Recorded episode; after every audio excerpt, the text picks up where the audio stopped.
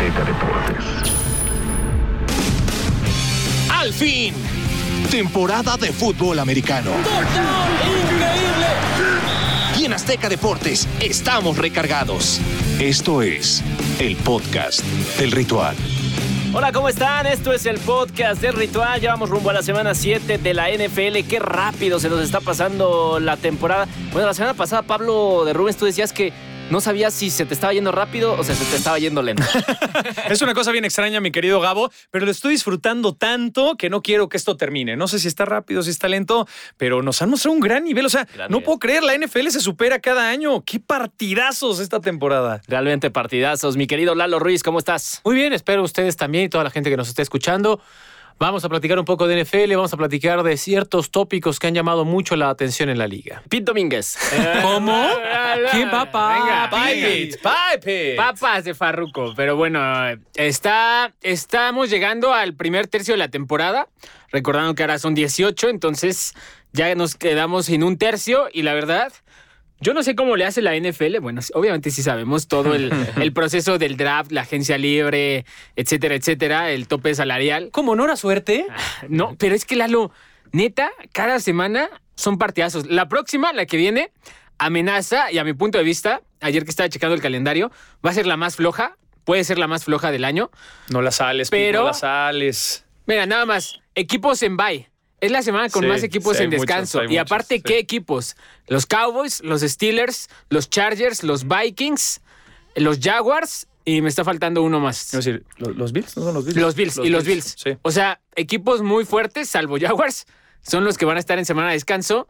Y los matchups no son precisamente los más entretenidos. es divertido ver a los Jaguars. Eh, los Jaguars son divertidos. el partido que se echaron en Londres. El factor Trevor Lawrence, la Vizca Chenault. Sí, muy sí, bien, muy bien. Y todos ellos no juegan en esta, semana 7. Bueno, pues eh, comencemos hablando sobre el último partido de la semana 6 del pasado lunes por la noche. Qué partidazo también este eh, entre los Titans y los Bills que termina 31 a 34 en favor del equipo de Tennessee y que deja demasiadas cosas para platicar, pero como nos podríamos llevar una hora hablando de este partido, vamos a centrarnos en dos. La primera, amigos, la decisión de Sean McDermott en jugársela en cuarta oportunidad, en la última jugada del partido, con la opción de, de patear y de empatar el marcador. ¿Qué opinamos, Pablo, de esta jugada? De hecho, estábamos viendo esa jugada ayer. Sí, en ayer, ayer en la noche estábamos ahí en la redacción y ya también tuve oportunidad de platicar un poco con, con Pete y obviamente quiero escuchar la versión del señor Eduardo Ruiz, pero desde mi punto de vista... Es que yo no convivo tanto. pero ahora te escucho, mi querido Lalo, porque sé que siempre tienes un gran punto de vista. Eh, desde mi punto de vista personal, gran decisión de Sean McDermott en el partido de ayer por la noche. Estaban a una yarda del primero y gol. Este, a ver, pongámonos en contexto. Este no es un equipo que aspira a llegar como líder de división y ganar en la ronda divisional y que lo eliminen más adelante. Este es un equipo que aspira ni siquiera a final de conferencia. Es un equipo, los Bills, que van buscando el Super Bowl este año. Cualquier otra cosa sería considerada un fracaso. Entonces eres un equipo grande que tiene que ir por todas, que sabes que tiene el nivel y tiene las herramientas para ir hacia adelante. Muchos lo critican, ¿no? Para muchos eh, la mentalidad conservadora hubiera sido la correcta, ¿no? Él, tal vez vete por un gol de campo, empata y vámonos a tiempos extras, ¿no? Tal vez esa sería una opción y varios se hubieran tomado esa, esa, esa opción. Me parece que McDermott hace lo que tiene que hacer un equipo grande en la NFL, un equipo que va al Super Bowl. Juégatela con todos. Si bien es cierto, por ahí Josh Allen se resbaló, ¿no? La defensiva se cerró muy bien. También hay que darle su mérito a la defensiva. No solamente juega la ofensiva de los Bills. Eh, fue una gran decisión mal ejecutada.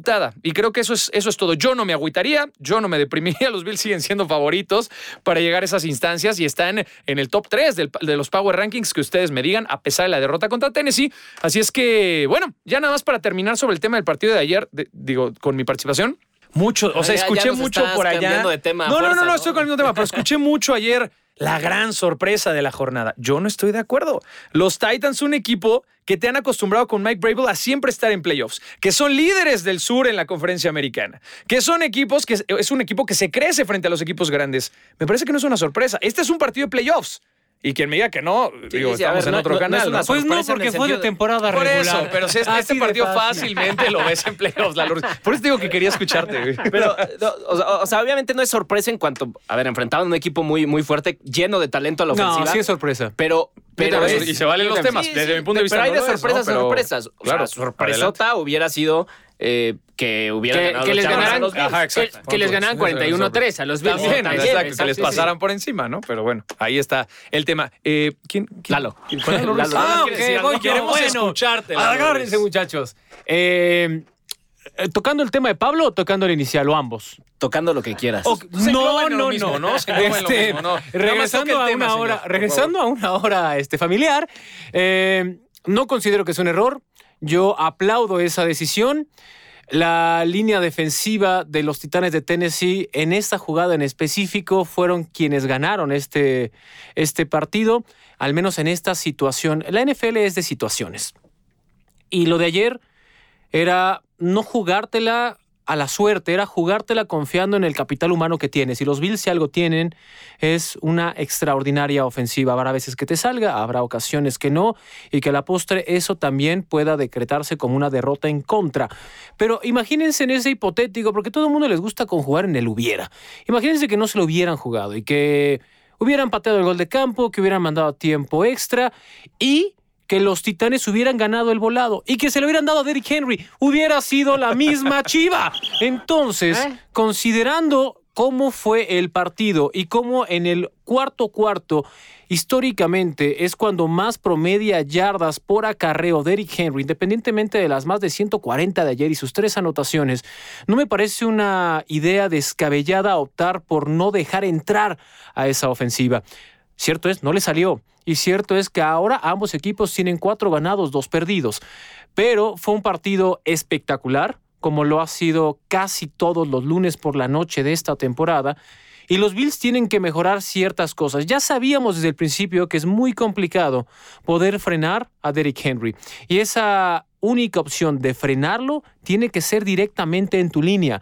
Una vez que pase ese primer plano, en el segundo será muy complicado que lo puedan frenar. Y así fue ayer. Entonces, tienen que mejorar ciertas cuestiones, pero es lo mejor que le puede pasar a los Bills en esta etapa de la temporada. Así que ya saben más o menos qué es lo que adolecen y pueden trabajar para mejorarlo. Ah, y la otra, no, no fue sorpresa. Yo, yo también Dios, ¿estás empezaría. No, no, yo digo que sí fue sorpresa. Ah. Yo también empezaría por ahí, por el hecho de llevarlo al ángulo de que los Titans le dieron su única victoria a los Jets en Nueva York. O sea, lo- los Titans creo que estamos descubriendo qué equipos son porque se jactaban de ser una defensiva imponente. Han sido todo menos una defensiva física imponente esta temporada. Ofensivamente siguen siendo la misma mole, el, el mismo tractor que te arrastra y te gana por fuerza, pero defensivamente ya no lo son. A mí me sorprendió que le plantaran cara de una forma tan, tan fuerte a, a los Bills de Buffalo que fueron capaces de sostener con una mano a los Chiefs de Kansas City. O sea, los Chiefs de Kansas City no representaron casi una amenaza para los Bills. Yo, yo supondría que los Titans son un equipo inferior a los Chiefs. Entonces, que no iban a ser tampoco un problema mayor. Y sin embargo, ayer pues queda claro que la NFL son, son- es una liga muy competitiva y por eso pasan estas cosas. Ahora, de la decisión de Sean McDermott, gracias a Dios hay una herramienta que, que te ayuda a, a medir en porcentaje los famosos analytics cuál hubiera sido, cuál fue la decisión correcta con base en el en la ¿no? probabilidad de ganar el partido si hubieras jugado, si te hubieras jugado la cuarta oportunidad o si decides patear el gol de campo. Aquí está el, la el porcentaje que los Bills hubieran ganado el partido si, si, si se jugaban la cuarta como lo hicieron, era del 57%. De ganarla, si pateaban gol de campo, era del 45%. Ahora, dejando de lado los números, ¿Qué, ¿Qué pasó en los playoffs del año pasado? ¿Cómo reventamos a Matt LaFleur por, Por lo de por el gol? Exacto, por el gol de campo cuando tienes a un, al MVP. Josh Allen en este momento creo que no es el MVP, pero fácil está fácil está en la quinteta, ¿no? Sí. O sea, fácil es candidato. ¿Qué hubiéramos dicho? ¿Cómo no te juegas una cuarta y uno contra una defensa que ya le metiste 31 puntos, que no tiene un gran elemento, que Jeffrey Simmons lo hizo muy bien, pero no es como que Jeffrey Simmons lo veas y digas, es Aaron Donald. Hmm. Y cuando tienes a Josh Allen y cuando tienes una máquina de hacer puntos, ¿cómo no te la juegas en cuarta y uno? claro. ¿No? Entonces, son situaciones, yo coincido con Lalo, es mejor que les pasen estas cosas, de que se den cuenta que hay cosas que deben ajustar en este momento de la temporada. Los Bills me queda claro que van a estar en playoffs, a menos de que se lesione Josh Allen, eh, van a tener cuatro o cinco derrotas, ya, ya tienen dos, entonces es mejor que te pasen esas lecciones ahora que está empezando la temporada y no ya que llegues a postemporada. Yo me arriesgaría, Pedro, a decir que inclusive en este hipotético caso de una lesión de Josh Allen donde mermaría el poder ofensivo, inclusive Tienen, sí. con Trubisky tienen como poder pelear. No sería lo mismo, Sí, no sería Pero- Super Bowl, pero, de pero esos equipos aspirar. que llegan a playoffs, como Sí. los Bears de Matt Nagy y Mitch. Trubisky, ¿no? Sí, Tal sí, sí, yo también coincido. Ya nada más para terminar, sí quería destacar, o sea, más allá de los Bills y la decisión, Derrick Henry, qué bestia. o sea, Esta es ya- una o sea, locura ese señor, ¿eh? sus últimos cinco juegos, 182 yardas, 3 touchdowns. Luego 112 yardas, 0 touchdowns. 157 yardas, un touchdown. 130 yardas, 3 touchdowns. 143 yardas, 3 touchdowns. O sea, está O sea, diciendo trae que un la- promedio impresionante de yardas o por acarreo. O sea, en los últimos cinco juegos ha tenido Tiene dos touchdowns 10, por partido 10 en promedio. touchdowns. Es una estupidez. Son dos o por sea, partido. en, una, en un momento de la liga en la cual estamos viendo más pase que nunca, que Josh Allen avanza de 50 en 50, que Justin Herbert avanza de 30 en 30, este tipo, neta, y lleva ya tres años haciéndolo. O sea, neta, neta, es una bestia, un jugador de época de los unicornios que no vamos a volver a ver en la Y liga. sobre todo no tan frágil como el caso de McCaffrey, que también es extraordinario, Aguanta, pero eso. no tan frágil, mucho más duradero. Y ustedes en casa o donde quiera que nos estén escuchando, hagan este ejercicio. Piensen en el corredor que más les guste dentro de la liga, el que ustedes quieran. No me importa el nombre ni el equipo. Piensen en ese jugador. No le llega ni al promedio que Kenyan tiene- Drake. No le llega al promedio de yardas Sí, por acarreo en el cuarto cuarto que ha promediado Derrick Henry. No, no. 7.4 yardas promedio Es una locura de por acarreo. ¿Sabes qué? En el cuarto cuarto. Checa. Cuando él empieza con 2.6, 3, 2 el primer cuarto y va incrementando Lo- hasta llegar lo hasta sueltan, 7.6. Lo sueltan en el cuarto cuarto. Y sobre todo demuestran que en una época donde todo es pasa y ve profundo, regresar a las bases, porque Tannehill no es malo. Tannehill tiene sus herramientas, lo vimos ayer con. Sí, pero con no está lanzando, o sea, está lanzando muy Porque poco, el plan, el sistema de trabajo sí, es sí. correr. Si tienes este monstruo, vamos a balancear.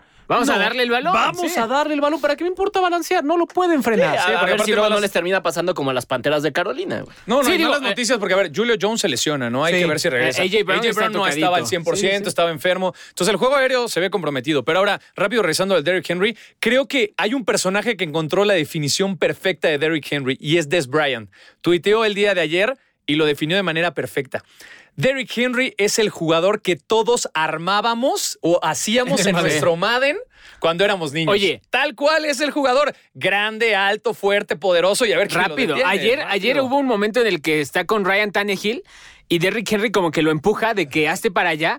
No, o sea, estamos acostumbrados a que el coreback sea más alto y más mamey que los corredores. claro, no, no, no, Derrick. Henry era como de niño, niño, quítate de aquí. O sea, Derrick Henry tiene estupidez. tamaño de ala cerrada. Eh, es- Y lo hizo desde la etapa de, De Alabama. preparatoria. Lo hizo Sí. en Alabama y lo está repitiendo en profesional. O sea, no es como que sea nuevo. ¿Sabes? eh, qué? O sea, a mí lo que más me impresiona es lo que decías de McCaffrey. O sea, ¿ya cuántos años lleva haciéndolo? Personalmente yo pensé, y me cerró la boca durísimo, que este año se iba a lesionar. O sea, porque yo dije, ya no ves... Bueno, ¿Hace, espérate, ¿hace cuánto vemos un seis, corredor ¿no? que aguante tres temporadas? Sin lesión, no. O sea, Difi- no, y, no lo y superando 1200 yardas. Tal vez Frank, no, exacto, es que ese es el tema. Eh, ese es- Frank Gore te iba a decir, pero Frank Gore Pero no ¿hace tiene esa cuánto? carga de trabajo, sí, no, eso o es sea, un hecho, totalmente. O No, sea, es muy difícil. Si no vieron el partido, váyanse rápidamente la- al sitio de Azteca Deportes y ahí va a estar ese acarreo de 73 yardas, donde simplemente ubica el hueco en la línea y después desembocan a un caballo pura sangre a 22 millas por hora. Bendito Henry. 22 bendito Henry. millas por hora. No, no. Eso, o sea, literal, présteme una motoneta, me subo y lo intento alcanzar. No, y te puedo apostar que varios fueron muy felices el lunes de Fantasy, ¿no? Con Derrick Henry en el terreno de juego. Números a donde quieras. Y deja eso. Ahora, ¿quién es el que se le pone enfrente? O sea, un, que un ser- linebacker es tiene- muy, un- tiene es que muy ser- lento. Tiene que Sí. ser en la línea. o sea, y no un es broma. defensive back es muy la aguanta, única, no, la no única forma de tenerlo, que con eso arrancaba el comentario, tiene que ser en tu En línea, línea. frontal. Sí, o sea, la si neta- tú no lo frenas, deja tú detenerlo. Si tú no lo frenas. Sí. ya valiste. Sí, Te sí, llamabas. Bueno, vamos a cambiar de tema. Vamos No, a. hay que seguir hablando de querías, Derrick seguir Henry. hablando ¿De qué queremos Henry. platicar? ¡Ya lo viste correr! Sí.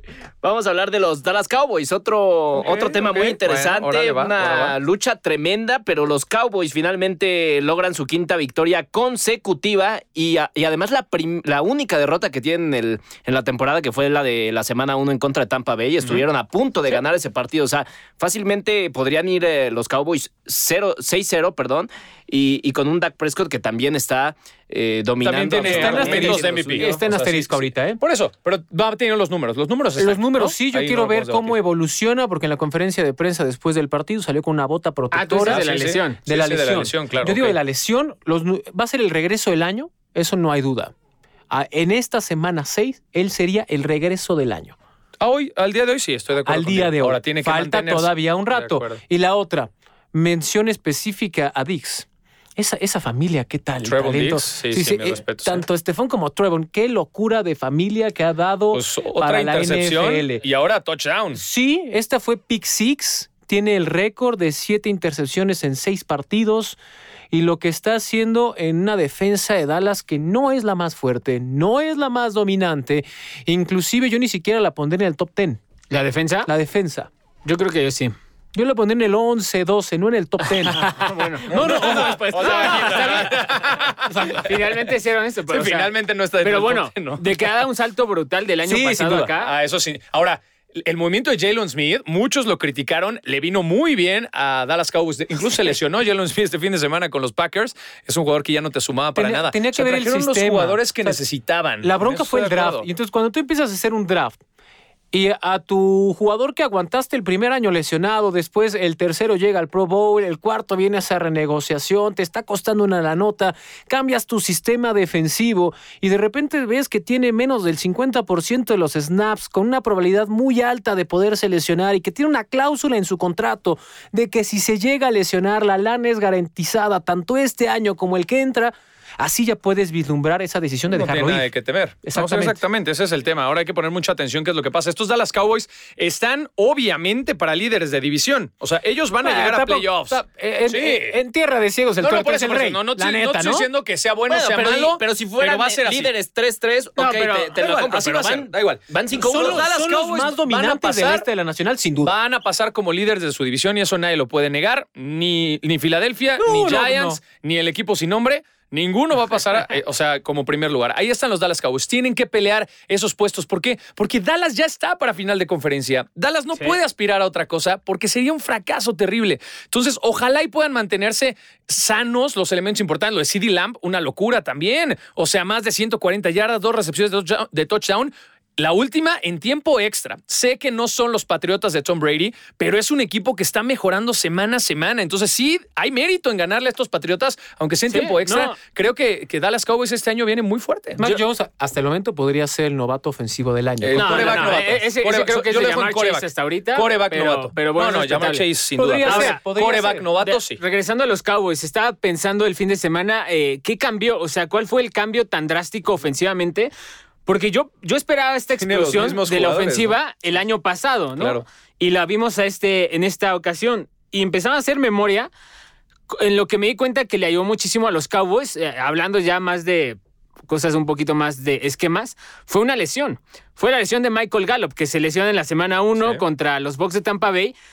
Los Cowboys estaban obsesionados desde que draftearon a CeeDee Lamb, que tenían a Mari Cooper y a Michael Gallup, en usar tres receptores y un tight end, todas las formaciones. Eh, la formación que se conoce como 11, ¿no? 11 personnel. Sí, sí. Desde la lesión de Michael Gallup tuvieron que cambiar y empezaron a usar nada más a CeeDee Lamb y a Mari Cooper. Empezaron a usar mucho más a Dalton Schultz. Dos, dos Y a- alas y a cerradas. Blake Jarwin. Sí, dos alas cerradas. Y empezaron a usar mucho más esquemas con Tony Pollard y con Zeke, incluso jugadas en las que ya jugaban los dos. O sea, cambiaron del personal 11 al personal 12, que es eh, un end y dos corredores, o, o 21, dos corredores y un end. El punto es que eso le ayudó muchísimo a Dak. O sea, si tú ves el, el- el porcentaje de jugadas que sacaban los Cowboys en personal 11, en 2019 fue el 67%. Ok. El año pasado, 79%. Después de los Chiefs, los que más jugaban con tres receptores. Este año va en 55%. Y a mí eso me ha dejado ver que los Cowboys le ha simplificado las lecturas a Dak Sí. porque le ayuda a Dak es muy bueno en estas cru- en estas rutas que se llaman shallow cross, que es nada más un receptor que va de, izquierda a derecha, ajá, cruzando literalmente enfrente del coreback. Y con eso fue que, que ganó el partido contra los Pats. Desde ahí Dak toma mejores decisiones, desde ahí Dak es más certero, desde ahí son más productivos Dalton Schultz, desde ahí es más productivo Amari Cooper y CeeDee Lamb, y desde ahí tienen más oportunidades de correr mejor el balón, tanto Tony Pollard como Zeke Elliott. De acuerdo. Steel se ha visto fenomenal en reemplazo de la L. Collins, que no sé cómo lo van a integrar ahora que ya regresa de su suspensión y que Steel está jugando a un nivel fenomenal. A mi gusto, top 3 tackle derecho de la NFL actualmente. Tyrone Smith está resucitado, o sea, absolutamente todo lo están haciendo bien. Y me acuerdo que Kellen Moore, el coordinador ofensivo, dijo antes de la temporada, ningún partido van a ver la misma ofensiva. Yo no lo creí y lo está cumpliendo. un día ves que Tony Pollard y Zeke corren el balón contra los Chargers mil Toda veces. la tarde. Luego que el plan de juego es Dalton Schultz, luego CeeDee Lamb, luego a Mari Cooper. O sea, Dallas es una mole ofensiva. Me encanta esa ofensiva, pero me parece que el secreto de estos Dallas Cowboys tiene nombre y apellido, Dan Quinn. Esa También, defensiva mejoró de manera abismal y es lo que los mantiene peleando hasta el final de los partidos. Entonces, claro que es una ofensiva súper explosiva, pero la defensiva de verdad se ha, po- se ha fajado de una manera impresionante y por eso siguen peleando hasta el final siempre. Otro claro ejemplo de que ser entrenador en jefe no siempre es la respuesta. Te digo. Ah, lo de Dan Quinn, o ¿no? sea, con, con digo, Atlanta. ah, bueno, llegó un Super Bowl. Y al final Pablo está diciendo la defensa, creo que ahí todos estamos de acuerdo que el hombre importante ha sido Trevon Diggs. Sí, ¿no? sí, sí, y ahora yo estaba hablando de la ofensiva. A mi gusto, el hombre pivote más allá de Dak es CeeDee Lamb. Ahora, sí, sí. lo importante otra vez de reclutar bien en el draft. A los Claro. dos lo sacaron del draft del 2020. CeeDee Lamb, primera selección, Trevon Diggs, segunda selección. Recluta bien y en muy poco tiempo vas a tener O sea, un buen equipo. Son muy buenos drafeando receptores, ¿no? Sí, Porque, o sea- a ver, Diggs es un, es un secundario con manos Sí, de sí, receptor. sí. Entonces, claro que sí, ha funcionado muy bien y creo que ahí está el gran secreto de estos Dallas bien, de hecho, en la semana salió un fragmento de una entrevista cuando le decían a Dix en la, en la universidad, Hasta te a voy- Trevon. a Ajá. te vamos a cambiar de posición. Y él decía, es que yo no puedo entender por qué me cambias de posición viendo mis números. Que era receptor. Era receptor. Era receptor, igual que su hermano. Le tiene que dar las gracias. Hasta a tiene este una carrera brillante en la Y NFL. sobre todo, tiene números de receptor como defensivo. Bueno, ya hasta touchdown tiene. O sea, Sí, tiene los mis mismos respetos. touchdowns que su hermano Sí. Stephon. Que, que apenas Sí. tuvo el primero ahí en lunes por la noche. Llevan Sí, dos claro. cada uno. Sí, sí, apenas. Sí, por cierto, digo, añadiendo al, al dato que mencionaba Lalo al principio de este tema, es su séptima intercepción de la temporada En seis Eh, juegos. Seis juegos. en seis, en seis juegos. Es y, es, y es el jugador en la era de Super Bowl en tener más de siete o más intercepciones y devolver más de un eh, pick six. ¿No? O sea, es, es impresionante lo que está haciendo. Y, y es que eso todo se complementa, porque lo que decía Pablo, la defensa los permite estar en los partidos. El equipo con más touchdowns en la temporada son los Cowboys, tienen 25. El equipo con más touchdowns defensivos son los Cowboys, que tienen 3. O sea, Sí, sí. la defensa del año pasado no te paraba y obviamente no te Menos producía nada ofensivamente. balones, ¿no? Sí, Ahora te, te defiende y aparte te ayuda a anotar. O sea, ¿Por qué es- les digo que no la pongo en el top 10? De todos modos, a pesar de las flores que le estén aventando, la carrera les cuesta demasiado. Defender la carrera les cuesta. Sí, pero por lo menos ya suman O sea- más de 100 yardas por partido ahora. Yo, yo también ahí coincido con, con Pete Domínguez y añadiendo que, que la lesión de Gallup le ayudó mucho a Dak Prescott. Le ayudó también demasiado a Ezequiel Elliott, porque quizá ya no vaya a ser nunca el corredor que estábamos esperando, Exacto. que se aventaba 150 yardas por partido como lo hizo en su primera temporada. No, Probablemente ya nunca lo vaya a hacer. una carrera más larga en la NFL. Exactamente. Y, ahora razón. lo está haciendo y se está, se está dividiendo los acarreos con Tony Polar y entre los dos Y están ahora- sumando 100 yardas y además Ezequiel Elliott sumó 50 yardas por recepción en el partido pasado. Entonces también le está ayudando para que se multiplique en otras partes de la cancha. Y ahora, el, o sea, no se ve muy dominante, y, y yo por eso no te lo rebatí, pero ahorita viendo números, Dallas es la quinta defensa que menos yardas por tierra permite. Permite. O sea, sí, yo también, por imagen, yo también dije, sí, sí, o sea, yo recuerdo que les corren mucho, pero viendo los números, No está tan mal. la quinta que menos permite. O Pues sea, yo la compro sí, cualquiera, cualquier fin de semana, ¿eh? Yo Sí. la, la- la pido para, para mi equipo. Bueno, Pero pasemos, No, tú lo que necesitas al- son victorias. Yo lo, lo Como que necesitamos Filadelfia. Son, son más Pero bueno, vámonos Oye, con algo más no, bonito. No hablamos mucho de, de tus fats, sí, pero bueno. No, no, bueno, ya te digo, o sea, mis respetos a los Pats, pelearon Sí. tiempos Sí, extras, ya es sí. una cosa espectacular para estos Patriotas, ¿no? Eh, el último tema, el único invicto del eh, campeonato que es eh, Arizona. Ah, mis Cardinals. Y el Claro único sí. equipo sin ganar, que es Detroit, que ha estado a punto de ganar como tres partidos y por un gol de campo, un error defensivo o por un gol de campo que les anotan en los últimos tres segundos, no terminan por, por concretar su primer triunfo de este, de este campeonato y es el único equipo que queda con 0-6. Pablo, comenzamos si quieres con los Cardinals. Pues otra semana más, otra victoria, derrotan eh, pues eh, de, de forma contundente y, y además se muestran ya como un equipo sumamente Vamos, espérame, vamos a meter el desorden. Primero, Pedro, a ver. No, no, no. Yo le quiero preguntar a Pablo porque él es el que más fe le ha tenido a los Cardinals. Sí, señor. Yo te cambiaría la pregunta. ¿Qué pasaría o qué tendría que pasar? Para que pierdan. No, no, no. Van a perder en algún punto. Ajá. Para que no sea. O sea, ¿cómo yo los considero un equipo de Super Bowl? Porque personalmente los considero equipo de playoffs, de estos que llegan a divisional y tal, Sí. Pero no me dan apariencia de Super Bowl. ¿Por qué tendría que considerarlos equipo de Super Bowl? Me parece que los Cardinals son un equipo que ha ido evolucionando de muy buena manera y sobre todo ha tenido muy buenos drafts y ha sabido encontrar en la agencia libre estos jugadores de experiencia que vengan a sumar a, a este equipo. Creo que eso hay que reconocérselo. Sí. Número uno. Número dos. Ya se entienden. Head coach, ¿no? Staff de trabajo con jugadores. Eh, Murray está teniendo la mejor temporada de su carrera y eso creo que nadie lo puede Sí, negar. Se tardó un poco como en cuajar, como en afianzarse, pero al final de cuentas encontró la manera de jugar en esta NFL, que no es sencilla, pero que logra hacerlo de manera bastante buena. Es normal. Yo lo En el decía. tercer año siempre vemos ese despunte. Pues en la mayoría, ¿no? ¿no? Tal vez no en todos, pero sí en la mayoría. Y yo lo decía desde el principio de la temporada. Si, hay, si había un caballo negro, eran Sí. los Cardinals, porque desde la temporada pasada jugaban bien, súper bien. O sea, es un equipo bien divertido de ver, es un equipo explosivo, es un equipo ágil, es un equipo veloz. Y de repente tratar de detener esta vertiginosidad, ¿no? Que tiene el equipo es bien complicado. Ya le ganó a Dallas. Obviamente le ganó a Tennessee, ya le ganó a los Vikings, le ganó a los LA Rams que venían dominando la conferencia nacional, le ganó a los Browns este fin de semana. San Francisco tal vez no está a su mayor nivel, pero es un equipo complicado. Entonces ya les ganó. Adelante se le viene un calendario interesante que creo que los puede poner justo en esa posición, Pete. ¿Y por qué te lo digo? Porque los siguientes enfrentamientos, el más complicado que tienes es, es contra Green Bay. Vas contra Texas.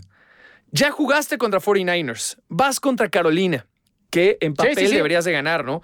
Vamos a ver si logra regresar Russell Wilson, porque sin Russell Wilson estos Seattle Seahawks no funcionan. Y en esa división, ¿Qué te traes contra Gene Smith? no, no, no, pues no funciona, Lalo. No es nada personal. Oye, pero, no o sea. ¿y por, y por qué? tiene un buen O sea, calendario. yo, yo realmente creo que sí tengo un tema con Kingsbury. a ti porque- nunca te ha gustado Kingsbury, O sea, ¿no? Kingsbury me gustaba mucho en colegial. esa me duda, gustaba sí. mucho en colegial.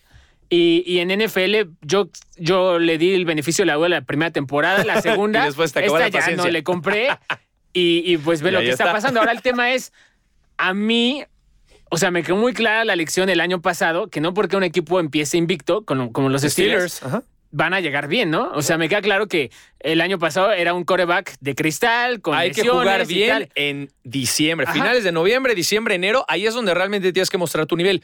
Pero no hay indicios de que vayan a bajar la velocidad. O sea, No, ¿por Es dónde? normal que bajen. Por eso, pero, Pero- ¿por Y dónde? sabes qué? Ofensivamente son seis juegos, ¿no? En cinco han pasado de 31 puntos. O sea, Sí. ningún otro equipo en la es liga. una locura. Pero dejando, Pero, dejando, este- dejando la ofensiva, Ajá. la defensa también necesita ser reconocida. La defensa. A mí esa es la que me cuesta. A ver, te escucho, sí. Ojo, tienes a Buda Baker, que la neta ya no es lo que era Buda Baker, pero sigue siendo. Eh, ya ven que a mí me rayan los top 10. Dejémoslo en top 10. top 10 en la No, posición. pero top 10 Yo, no lo, yo, yo- yo no pondría en top 10, yo lo pondría como en top 11. ok. Pero, pero está bien. Pero me, 12. me suena conocido, pero está bien, sigue estando muy cerca del meridiano, está, está cool. Luego, vete con la línea defensiva, que para mí es lo mejor que tienen los Cardenales de Arizona. ¿Por qué se han visto bien los Cardenales de Arizona? Olvídense del tema de que una buena línea defensiva necesita obligatoriamente tener capturas. Es una mentira. Con que tú no dejes lanzar y no esté cómodo Presiones. absolutamente nadie de los rivales, ahí estás haciendo tu chamba espectacular. Y eso es lo que ha hecho hasta el momento Arizona.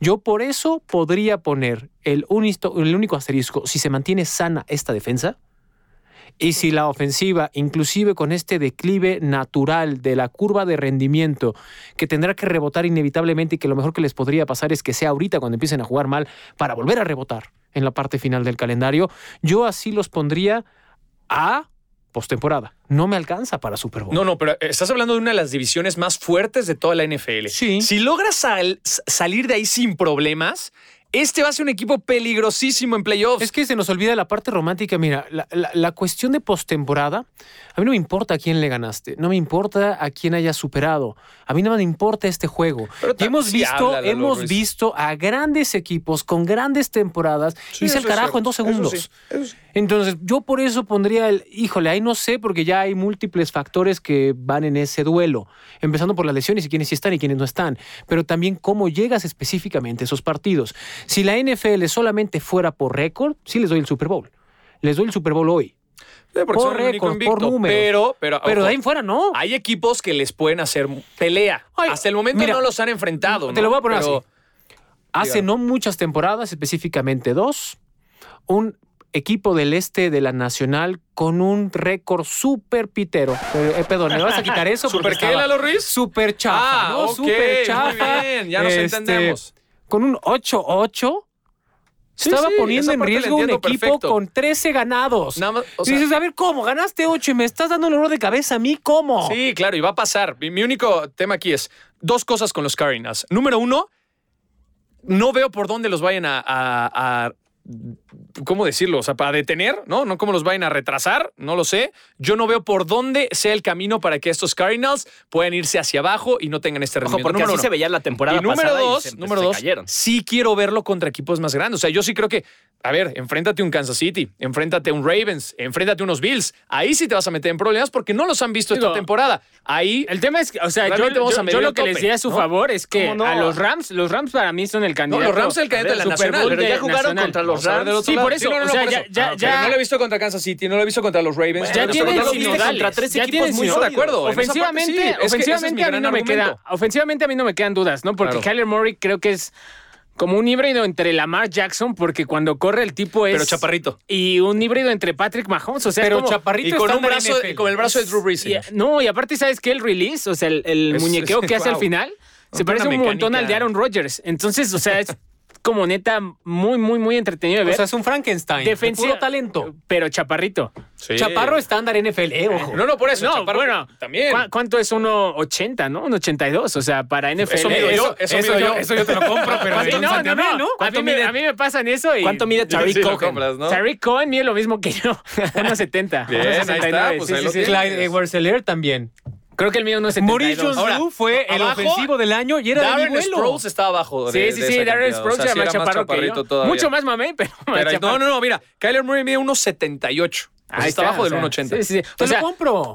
ofensivamente no me quedan dudas. Defensivamente es donde siento como que... No. Como que todavía no. Algo, algo, no ha cuajado hemos al visto 100%. La, la defensiva de los Cardinals ser probada contra Ahora, fuego. imagínate esta defensiva y de repente con alguna contratación de media temporada. Ah, no, sí. Un corner, ojo ahí, eh, un corner. ahí. un Podría, ser, ¿no? Caería de perlas. Hay que ir a la dulcería primero. Y para cerrar rápidamente las Ah, bueno, los que nos hizo Gabriel. De Detroit. Para, para, para que no diga que lo ignoramos muertos, y que hacemos los que nos vienen gana, aunque en realidad sí. Son, Eh, bueno, pues, son divertidos. Ver, Sí, yo- a mí, a mí siempre me ver gustan los chillar Lions. a Dan Por eso estoy, yo estoy muy triste que no le esté yendo bien a Luis. No, yo no, mira, Son lo mejor- con personalidad. Así Claro voy que así, no, es el equipo ojo, más así. Es el, es el maldito Sí. Pachuca de la NFL. no, no mezclemos, no, el. Pachuca es el equipo de México, señor. Pachuca, ¿a quién le importa? Pachuca la juega. Bueno, fútbol. Pachuca ha ganado 40 torneos y a nadie le importa. Regresemos porque no nos importa el fútbol en este momento, aunque lo adoramos. Regresemos a la NFL y aterricemos esto Bueno, ¿qué con para hacerlo Leones. conciso. Una temporada asquerosa y lo mejor que le pudo pasar a Matthew Stafford es salir de esa inercia. Así lo puedo resumir. Ah, pero me criticaban a Matt Patricia, ¿verdad? No está tan fácil. No es un equipo sencillo de coachar. Es un equipo que viene de una muy mala racha, de varios años de malos resultados. Tuviste a Megatron y no lo pudiste momentos. aprovechar. Tuviste a Matthew Sanders en su Stafford momento y no también, lo pudiste y no le aprovechar. explotaste, el mejor Tuviste a corredor de la Sanders NFL. y no lo pudiste aprovechar. te digo, no es fácil ¿qué llegar necesita?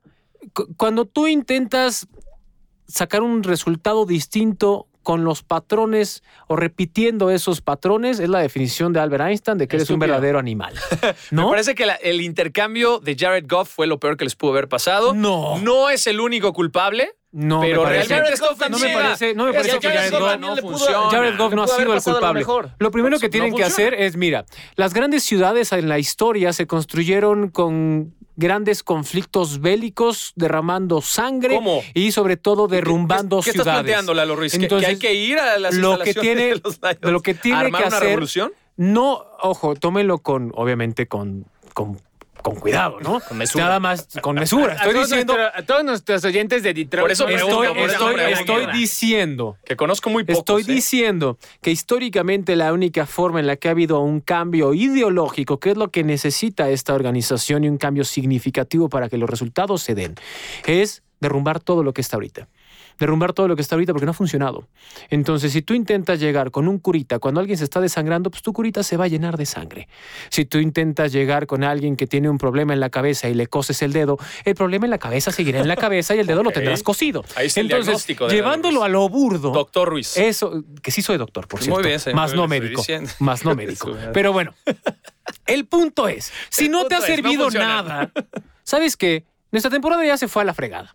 Y al igual que los últimos ocho años. Entonces, hagamos esto. Vamos a traer a una persona externa a la organización que me diga qué está bien y qué está mal. Y a partir de eso, yo que estoy adentro de esta organización tomaré las decisiones para que pueda aprovechar al máximo esa introspectiva de un agente externo y pueda cambiar. Ahorita tu inercia seguirá siendo negativa y vas a perder lo que resta de la temporada, quizás ganes tres o cuatro juegos, no más. Entonces, echa la basura esta temporada, pero invierte pensando quizás Sí, en pero dentro de dos. La temporada pasada fue lo mismo, ¿no? Entonces Sí, pero- creo que tienen pero- que voltear a ver modelos exitosos, ¿no? Los Browns han tenido éxito también, fueron muchos años de No, sequía. pero- pero los Browns, y hubo ¿cómo una reestructura interesante. No, por eso, hay que voltear a ver modelos de éxito, ¿no? Que al final de cuentas Sí. todavía falta que lleguen Y a- eso al Super Bowl. se ha y lo que tú repetido quieras, ¿no? históricamente en la NFL. Pero hay posibilidades. Acuérdense de. San Francisco cuando San Francisco no había ganado un Super Bowl. Entonces, ¿qué fue lo que hicieron? Fueron a pedir asesoría. Imagínense a Dallas cuando lo compra Jerry Jones, que no ganaba nada. ¿Qué fue lo que hizo Jerry Jones? Fue Aquí- a pedir asesoría Yo, yo a los creo que ya 49 tienen ya al hombre, ganado. al hombre que en el cual le están confiando esta reconstrucción, porque Campbell me parece que han jugado, han jugado No, bien no los Lions. no o sea, mal, literal los Ravens necesitaron el gol más, el gol de campo más largo de la historia Para para, ganar. ganarles. Los Vikings necesitaron 16 segundos en el reloj para ganarles. Contra Lo- Green Bay empezaron jugando muy Contra bien. Green Bay empezaron jugando muy bien. Los 49ers de San Francisco necesitaron tener una ventaja de 47 puntos Qué para bonito. ganarles. O sea, es difícil. No, Ahora, es muy fácil. Al final, ¿qué queda? ¿Victoria Te voy a derrota? decir cuál va a ser su, su gran problema. El coreback.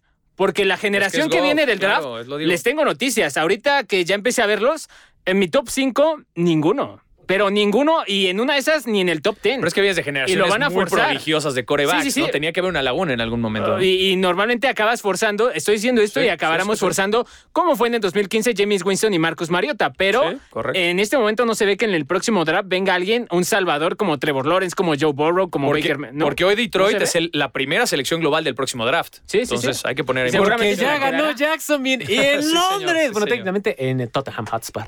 Bueno, Stadium. tenemos que pasar a las lesiones de la semana porque Lalo Pues se va que- a tener que ir a sus labores televisivas. Así que Hay que vamos comer, para allá. hermano. Eh, Pete Domínguez, ¿qué lesiones quieres destacar para esta semana? Eh, la de los corredores de los Browns, porque Nick Claro sí. estaba, eh, no jugó en la semana 6, se lesiona Karim Hunt. Karim Hunt se pierde mínimo un mes. Tenía esperanza de que Nick Chubb jugara el jueves, si ustedes nos están escuchando antes del jueves.